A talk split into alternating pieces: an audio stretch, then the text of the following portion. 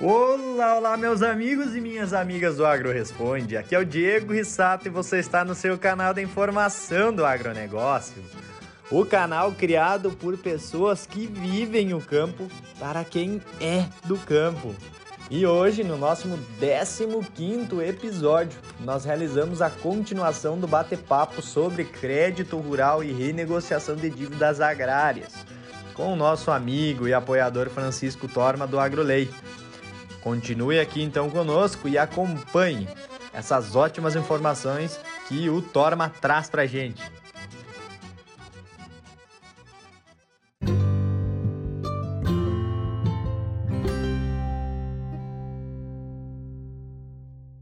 Para enquanto ele não decide isso, segue o baile trancado lá a execução. Mas até tem um fator, né, Torma? A gente acabou entrando na questão de endividamento já, dessas questões, dessas soluções, mas eu acho que é bacana a gente comentar brevemente um detalhe, né, Torma? Porque a gente sabe que ninguém quer ficar endividado, né? Isso é, é, uma questão óbvia, né? E ao mesmo tempo, uh, a gente pensa quais são os motivos para o pessoal acabar se endividando. Não, não é só estar tá devendo dinheiro, mas o que levou a isso, né, Torma? Tu tem algum comentário Sim. a fazer quanto a isso? Tem, tem, tem um livro chamado Direito Aplicado ao Agronegócio, organizado pela Rafaela Parra, que é uma colega muito querida, que tem vários artigos de vários advogados, é né? um compilado de artigos de advogados. E tem um artigo meu lá. E o primeiro capítulo é esse, motivos que levam ao endividamento. Eu aponto alguns, eu, da minha, pela minha experiência, eu advogo aí para 13, 14 anos para o produtor rural, exclusivamente para o produtor rural endividado. E o que, que eu percebo? É, o primeiro fator sem dúvida nenhuma, é o fator climático. Aí nós entramos lá no que o Albeni Cherubini sempre diz, que o risco, da, é o risco agrobiológico, da agrariedade. É, eu tenho uma indústria a céu aberto que eu não consigo proteger. Por mais que o produtor use as melhores técnicas possíveis, é, eu não consigo evitar os prejuízos que vêm de uma estiagem, que vêm de uma cheia. E quando eu achava que a minha preocupação era cheia e seca, agora vem os gafanhotos ameaçando comer tudo. Então, assim, o risco agrobiológico, ele é... É por isso que o crédito rural tem essas ferramentas de prorrogação de dívidas. Por quê? Porque, por mais que o produtor seja cuidadoso e cauteloso, até mais, Guilherme Medeiros. Um grande abraço. Um grande prazer ter você aí conosco até agora. Muito obrigado, Guilherme. Guilherme Medeiros é o grande agrarista da fronteira sul, né, sediado ali na, na, na, na, na gloriosa São Gabriel. Muito bem. Então, é, o que, que, acontece? Eu tenho esse risco agrobiológico que atinge o produtor independente da boa vontade dele, é por isso que existem essas ferramentas. É uma das, é eu acredito que seja a principal ferramenta é, de, do, do, endividamento do produtor é isso. Agora, não é só isso, porque é, eu, eu, tenho a solução, nós, nós, sabemos a solução disso. Nós temos que associar a produção, produção rural com seguro eficiente. Então, se nós formos pensar, eu tenho esse risco agrobiológico, legal, eu não tenho como evitar ele. Eu preciso criar uma ferramenta de seguro que seja eficiente, que seja acessível. O seguro rural no Brasil é muito caro, uhum. muito caro. Se não for no âmbito do Proagro, é muito complicado o produtor acessar é, o, o, seguro rural. O Proagro é uma ferramenta um pouco mais barata, mais fácil de acessar, mas fica no âmbito do familiar e do médio. Uh, o produtor grande, Pensa um cara que vai plantar duas mil hectares de soja. É, o seguro é caríssimo, é quase inviável como todo lucro. Então, é, ele acaba optando pela sorte. Vai, ó, se der, deu, se não der, não deu. Só que se um cara de dois mil hectares não der certo para uma estiagem, o rombo é muito grande. Então, nós temos esse problema. Nós precisaríamos criar uma ferramenta de seguro que seja acessível para esse produtor para não dar esse efeito cascata gigantesco. Com certeza. E, e, eu até menciono alguns detalhes, né? Fora isso, né, Torma? A gente vê às vezes no campo, né? Que fora essas questões todas uh, ambientais e, e, naturais, né, da nossa indústria, do agronegócio, a gente também tem que lembrar às vezes da, das questões dos descuidos, né? Na, na, gerência, na gestão da propriedade, que muitas vezes podem ser a, agravadas quando um caso desses acaba acontecendo, né, Torma? Isso é o que e a gente acabou vendo um pouco aqui no Rio Grande do Sul nesse ano com a dificuldade né, que a gente teve com a estiagem, mas ao mesmo tempo as possibilidades, ah, quando a gente olhou para a maioria das áreas, elas eram de uma produtividade satisfatória para pelo menos cobrir, né, questão de custos e, e maiores problemas, né. Mas então essa, essa é uma questão chave também, né? Que às vezes a gente acaba não, não olhando muito, né, Tom? É, um dos elementos que eu, inclusive, eu menciono naquele, naquele livro que eu estava comentando é, é o direitoagrário.com aí fazendo a sua parte. Muito bem, é bonito, vou printar isso aqui. É, a gente também, eu, eu, também comento naquele capítulo daquele livro que eu estava comentando que nós temos também um problema da gestão. Nós não podemos jogar só para os fatores climáticos a questão do endividamento. Eu vejo, eu, eu, eu falo isso por experiência né, o produtor rural, muitas vezes, ele faz apostas, e apostas são arriscadas. Né? Eu vejo crescimento de área meio na aposta, assim, tipo, uhum. eu acho que esse ano vai dar certo, então eu vou expandir minha área. E aí, às vezes, não tem, não tem um plano B para o caso de não dar certo. Né? Uh, isso é muito perceptível. Eu atendo, eu, eu tenho uns clientes lá no, no Maranhão, no Piauí. Maranhão, Piauí, aquela região ali. Uhum. E tem assim, ó, eu, eu, eu, converso, eu gosto de ir para aquela região porque lá tudo é, todo mundo é grande, né? É o cara que plantava 200 hectares aqui está plantando mil, dois mil, três mil lá.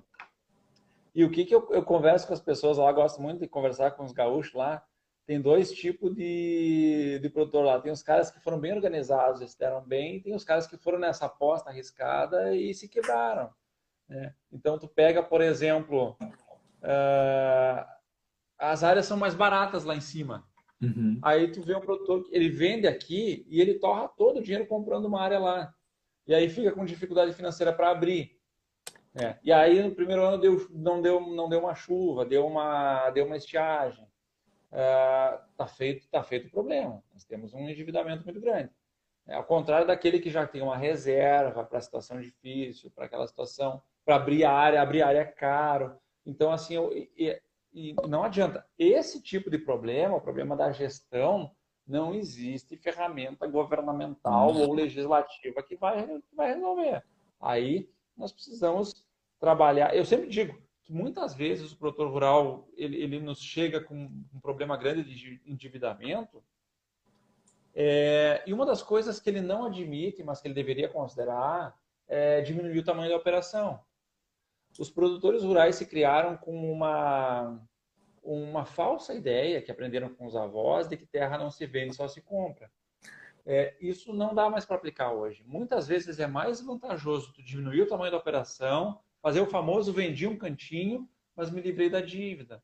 Se a minha dívida não é, ela não tem uma justificativa plausível dentro da agrariedade, eu não vou conseguir ferramentas jurídicas para me acudir. E aí o que, que vai acontecer? Essa, essa coisa só vai crescer. Daqui a pouco a dívida que eu pagava vendendo um cantinho do meu campo, daqui a 10 anos eu vou ter que vender o campo inteiro para fazer um acerto. Olha aí, até o César vem participando bastante aqui conosco. Ele comenta: muitos produtores acabam fazendo o trabalho rural, né, a planta, por amor uh, e a atividade e acabam não fazendo as contas direitos, né, dessa, ah, desse, desse manejo de campo e tudo mais, o que cada vez é mais importante, né? A gente vê que... E não é um, não é um problema só do agricultor, cara. Se for analisar a maioria do empresário brasileiro, se tu pedir qual, qualquer... Vai num, num barzinho, na padaria, qualquer empresário, tu tem teu negócio planejado, tem uma planilha de Excel de 10 linhas para justificar a viabilidade, ninguém tem. É tudo, é muito na paixão. E eu sei que a agricultura é uma das atividades mais apaixonantes que existem. Só que, lamentavelmente, no estágio do, do, do agronegócio que nós vivemos, só a paixão não resolve. Nós uhum. temos que ter gestão, nós temos que ter tudo na ponta do lápis. Uh, uma frase que eu gosto muito do, do, do advogado Fernando, espero que não, do Luiz Cavalheiro, da Farsul, ele diz assim, o agronegócio não admite mais amadorismo, de fato, não admite. Realmente. Antigamente, nos anos 90, se o produtor rural errasse, se endividasse, se embananasse, o governo acudia, vinha uma ferramenta, ele fazia um parcelamento. Bom, quem, quem nos acompanha agora que lembra do PES da securitização. Todo ano o produtor não conseguia pagar a parcela e o governo acudia com uma resoluçãozinha dizendo, não, tudo bem, então essa aqui nós vamos baixar, essa aqui tu vai pagar só no final do contrato. Então nós tivemos uma situação de abundância de verba, assim, que incentivou o produtor a ter uma má gestão. Nós chegamos ao cúmulo dentro desse do âmbito do PES e da securitização o governo beneficiava quem não pagava em dia. Quem pagava em dia pagava cheio a parcela. Quem não pagava em dia tinha sempre um benefício. Então, o governo incentivava o produtor a não pagar em dia, porque ele dizia, não, eu não vou pagar esse negócio, porque o governo vai dar um jeito. Só que isso não existe mais. Nós não temos mais recursos abundantes, nós não temos mais aquela, aquele amadorismo de gestão que nós tínhamos nos anos 90. Então, hoje, nós precisamos ser muito profissionais.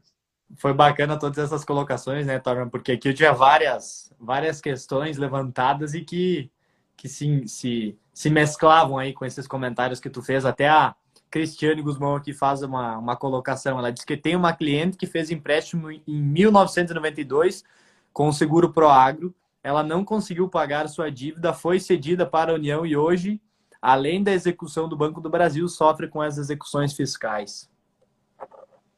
Teve, teve um, na, naquela época, teve um, uma alquimia que o crédito rural foi passado para a União.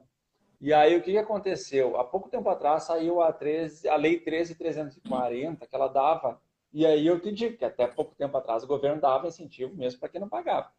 A Lei 13.340, ela dava até 95% de desconto para quem quitasse a sua conta antiga, que, que veio oriunda dessa, dessa transferência dos créditos para a União. A União disse assim, olha, chega, me paga 5% desse negócio e estamos resolvidos.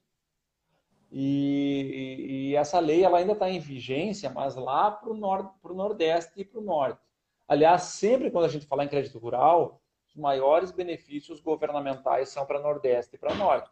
O Sul leva na cabeça, aqui o pessoal do Sul apanha bastante, mas lá para cima sempre saem ferramentas uh, prorrogando. E está em vigência ainda 340. Quem é lá de cima do, da região do Sudão e Sudene ainda pode quitar a sua conta antiga com troco. Né? Essa, essa ferramenta. O pessoal, na lei do agro, quando era MP do agro, eles estavam tentando fazer a prorrogação também para o pessoal do, do Brasil inteiro, inclusive o pessoal do Sul, mas não passou. Não passou. Uh, talvez algum político aí bote isso na pauta de novo e consiga trazer de novo o prazo para o produtor rural pagar essas leis, essas dívidas antigas com desconto aí de, de 60% a 95%. Porque mesmo com esses descontos, muita gente não conseguiu pagar, precisava de liquidez. Então talvez isso até volte à tona. Sinceramente, não, não botaria minha mão no fogo por Sim. isso. Até uma, uma questão, né? Tu chegou a comentar aí brevemente, Torma. A, a legislação, ela, ela já não. Tudo, já me deixou meio implícito aqui, que ela já não protege mais o, o agricultor, né? O mal pagador hoje, ou quem não pagar, não conseguir pagar em dia, vai sofrer as consequências, digamos assim, né? Do, do, da, desse instrumento, desses instrumentos de crédito, a gente pode dizer, né, Torma?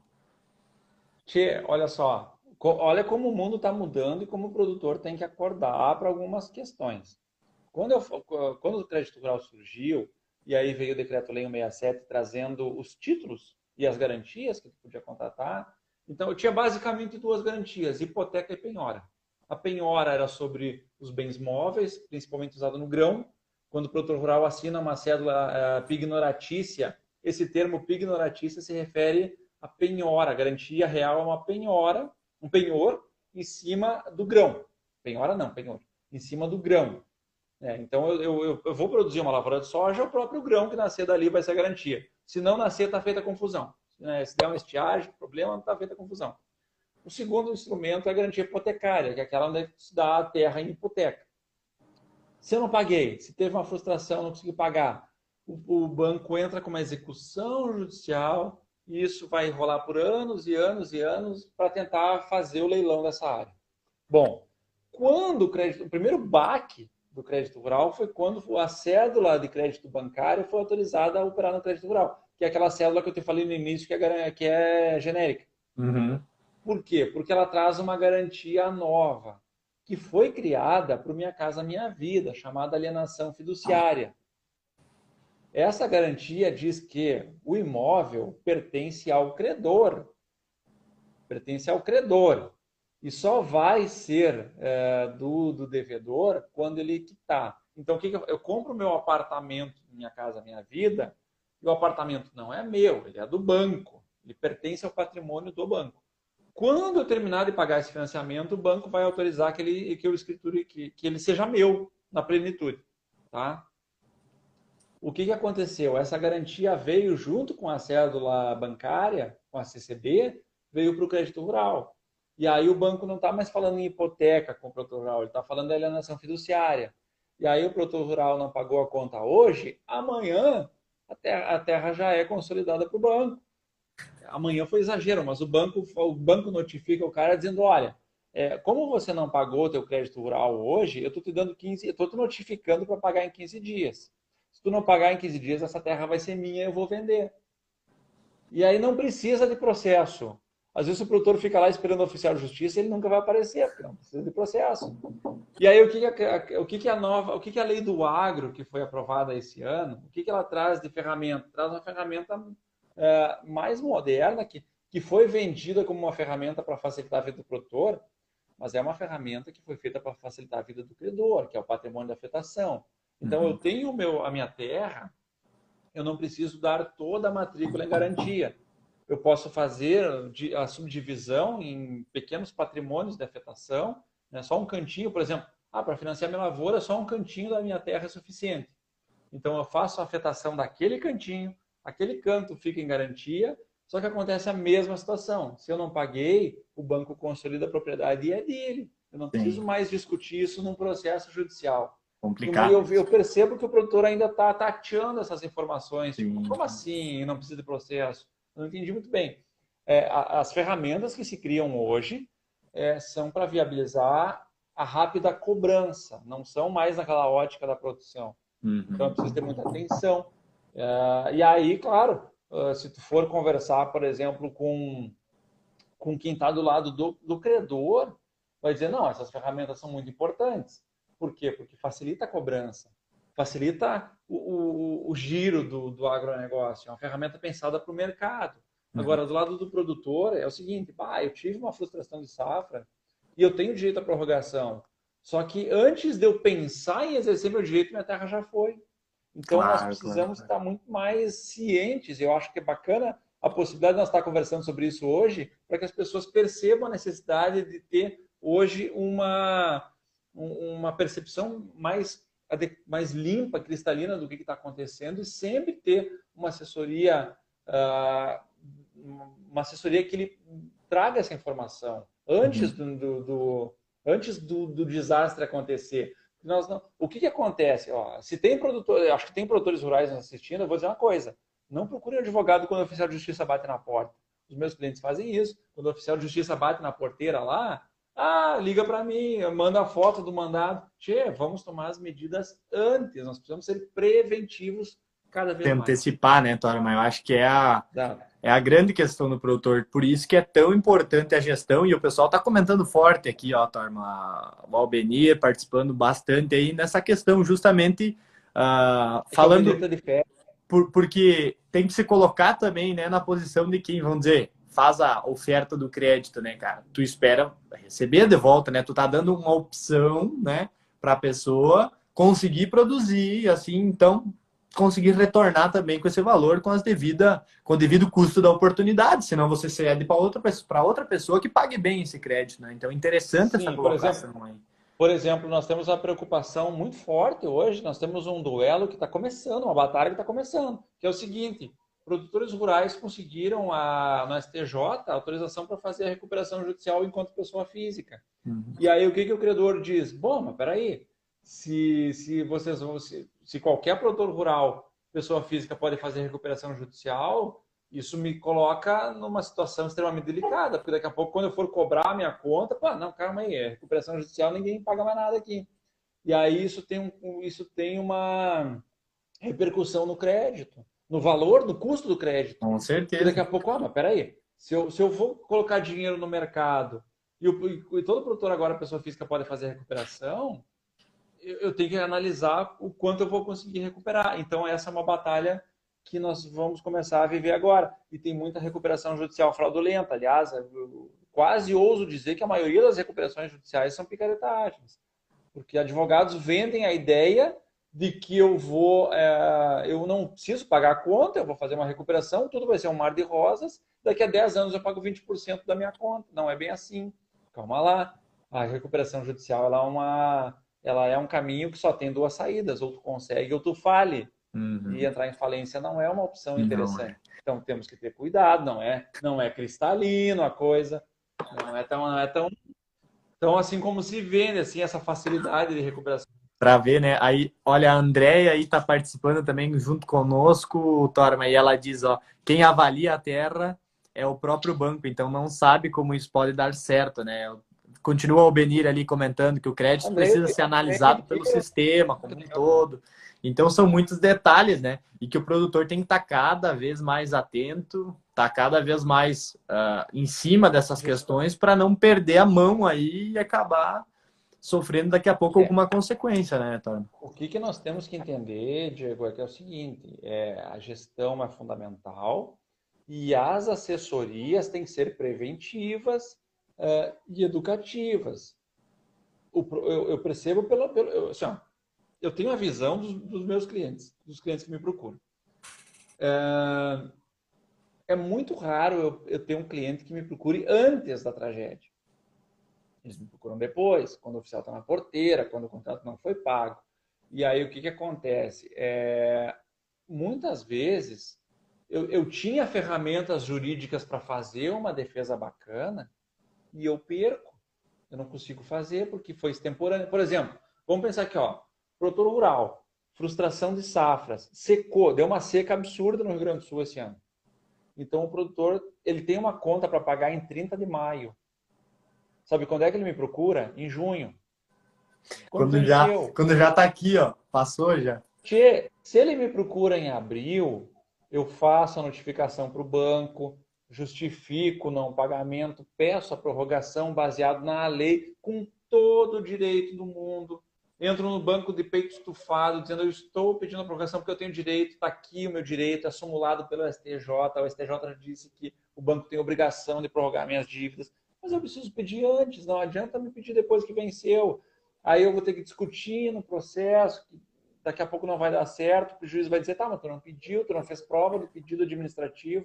Então nós precisamos, é, o produtor rural precisa entender que é mais barato fazer as, a, a, buscar esses profissionais preventivamente.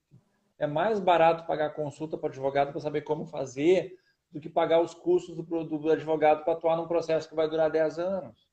Eu estou até jogando contra o meu trabalho aqui, porque uhum. eu, eu, vivo de rolo. Quando o produtor rural se enrola, eu atuo. Mas eu prefiro cobrar uma consulta e resolver o problema dele antes do que ver ele perdendo patrimônio aqui num processo que vai levar a vida inteira, que vai consumir a, a, paz, que vai consumir o sossego, que vai dar briga em família, porque tem todos os reflexos tem, disso, tem né? Todo. A agricultura ela é uma, uma atividade econômica que está dentro da família, do âmbito da, da família. Quando as coisas funcionam bem, é maravilhoso. Quando nós estamos numa situação de, de processo, de dívida, as relações familiares entram em decadência. E é isso que nós queremos evitar.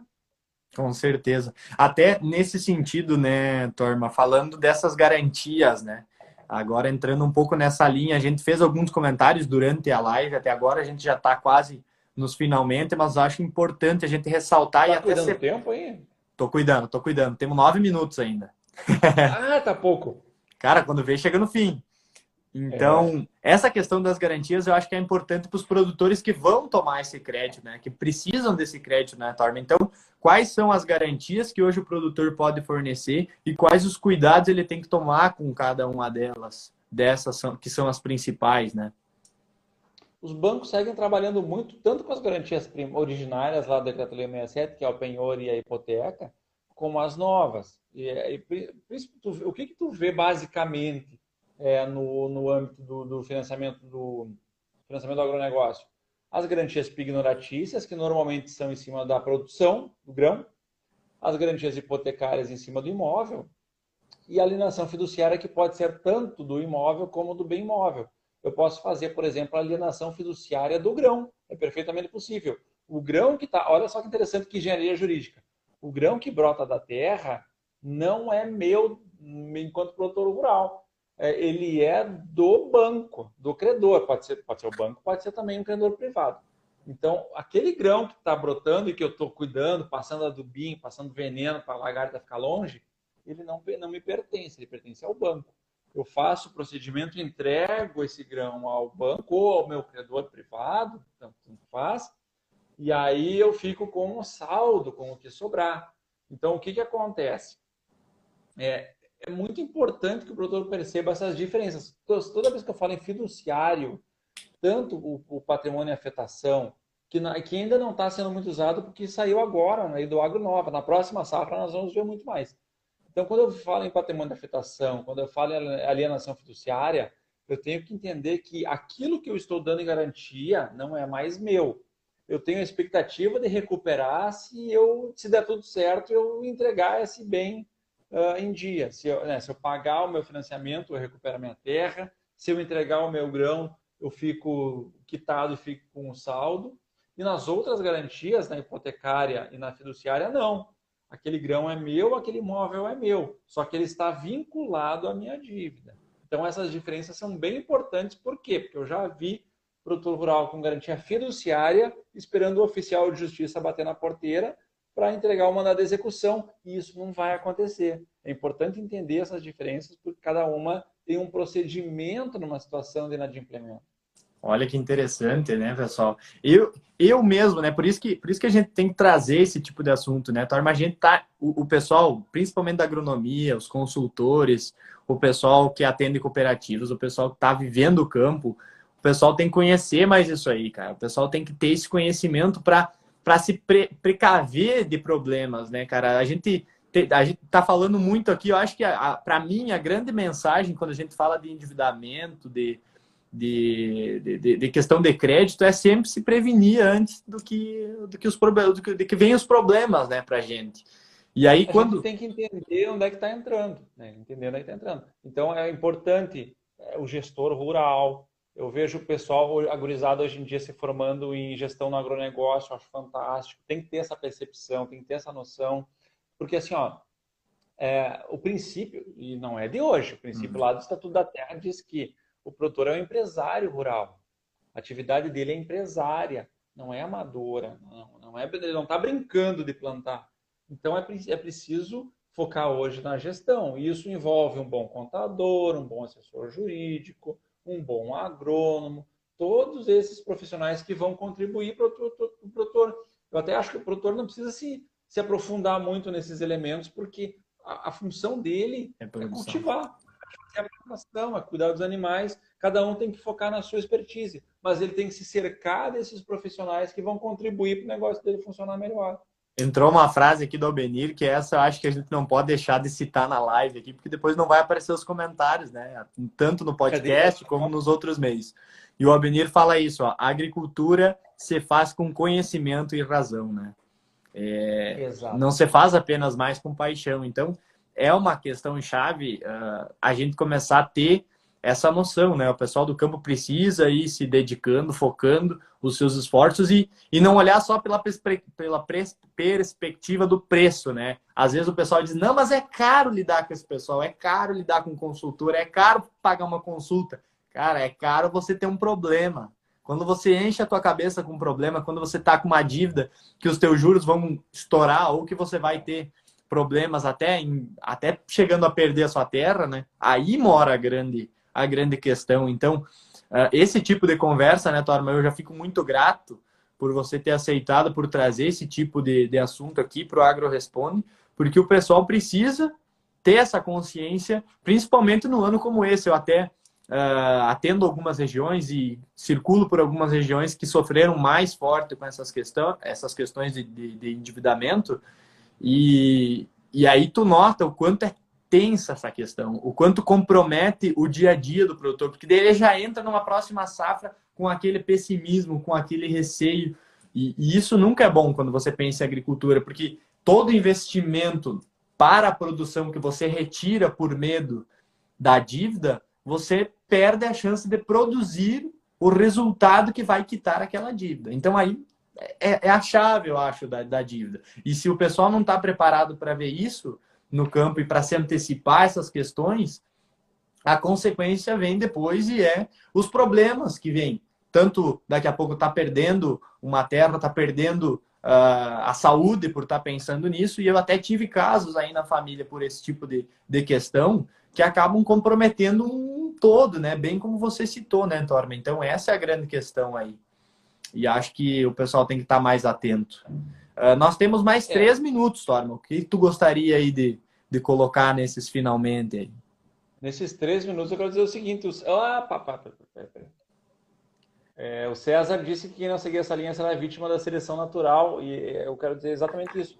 O que, o que, que a gente percebe? É, é, nós tínhamos uma percepção de que quando o produtor tivesse problema financeiro, o governo acudia. Agora a coisa é um pouquinho diferente. Quando o produtor está com problema financeiro, o vizinho costuma estar que nem um urubu ali esperando tu quebrar para comprar tua área. E isso é seleção natural. O cara que tem gestão está crescendo.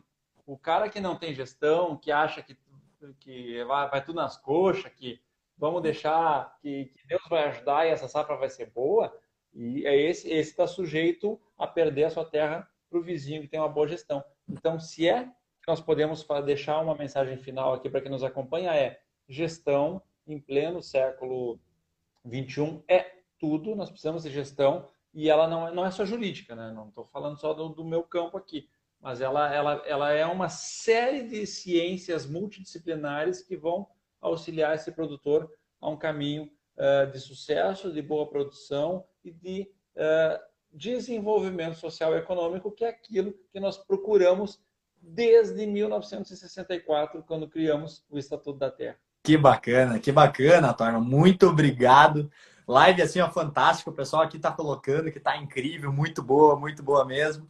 Então, é o vinho. A, a, a, gente aqui do Agro Responde já deixa essa porta aberta para voltarmos a falar sobre essas questões, para voltarmos a abordar tudo isso. Eu agradeço todos os que estiveram presentes aqui. Peço que acompanhem as nossas redes, acompanhem o AgroLei, que tem os conteúdos paulada, né? Acompanhem tem, todas as nossas redes, Facebook, acompanhem por lá também, sigam, curtam o uh, YouTube e os podcasts, que esse conteúdo também vai estar lá para o pessoal que está no batente poder estar tá ouvindo, mesmo que não pôde daqui a pouco acompanhar a live. 30 segundos. Ah, em 30 segundos eu só posso agradecer a oportunidade de estar falando com vocês aqui. Estou extremamente satisfeito e mandar um grande abraço para todo mundo que acompanhou e que ainda vai nos acompanhar, porque esse conteúdo vai ficar disponível ainda. Com certeza. É isso aí, Torma. Muito obrigado. Um grande abraço e até logo. Valeu, mestre. Obrigado, pessoal. Tchau, tchau.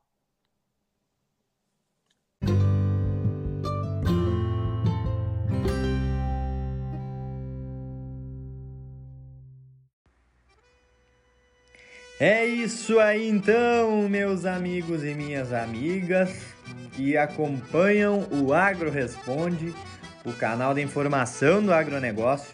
E nós chegamos ao final de mais um episódio. Um episódio aí de grande qualidade com um pessoal de renome, nosso amigo Francisco. Agradecemos ele por estar aqui conosco, compartilhando essas informações muito valorosas a todos os amigos do campo. E agradecemos pela sua companhia, ficamos muito felizes por você estar aqui conosco. Aguardamos você nos próximos episódios, onde abordaremos diversos temas, diversos assuntos de grande valia para o seu dia a dia e com certeza que trarão a diferença, a diferença na sua atuação ou no seu trabalho, meus amigos. Então, Acompanhe-nos pelo Instagram do Agro Responde, pelo Facebook e também pelo YouTube. Lembre-se de deixar a sua avaliação e também de seguir ou assinar o podcast. Unidos pelo Agro, agora e sempre. Agro Responde, o nosso canal de informação do agronegócio.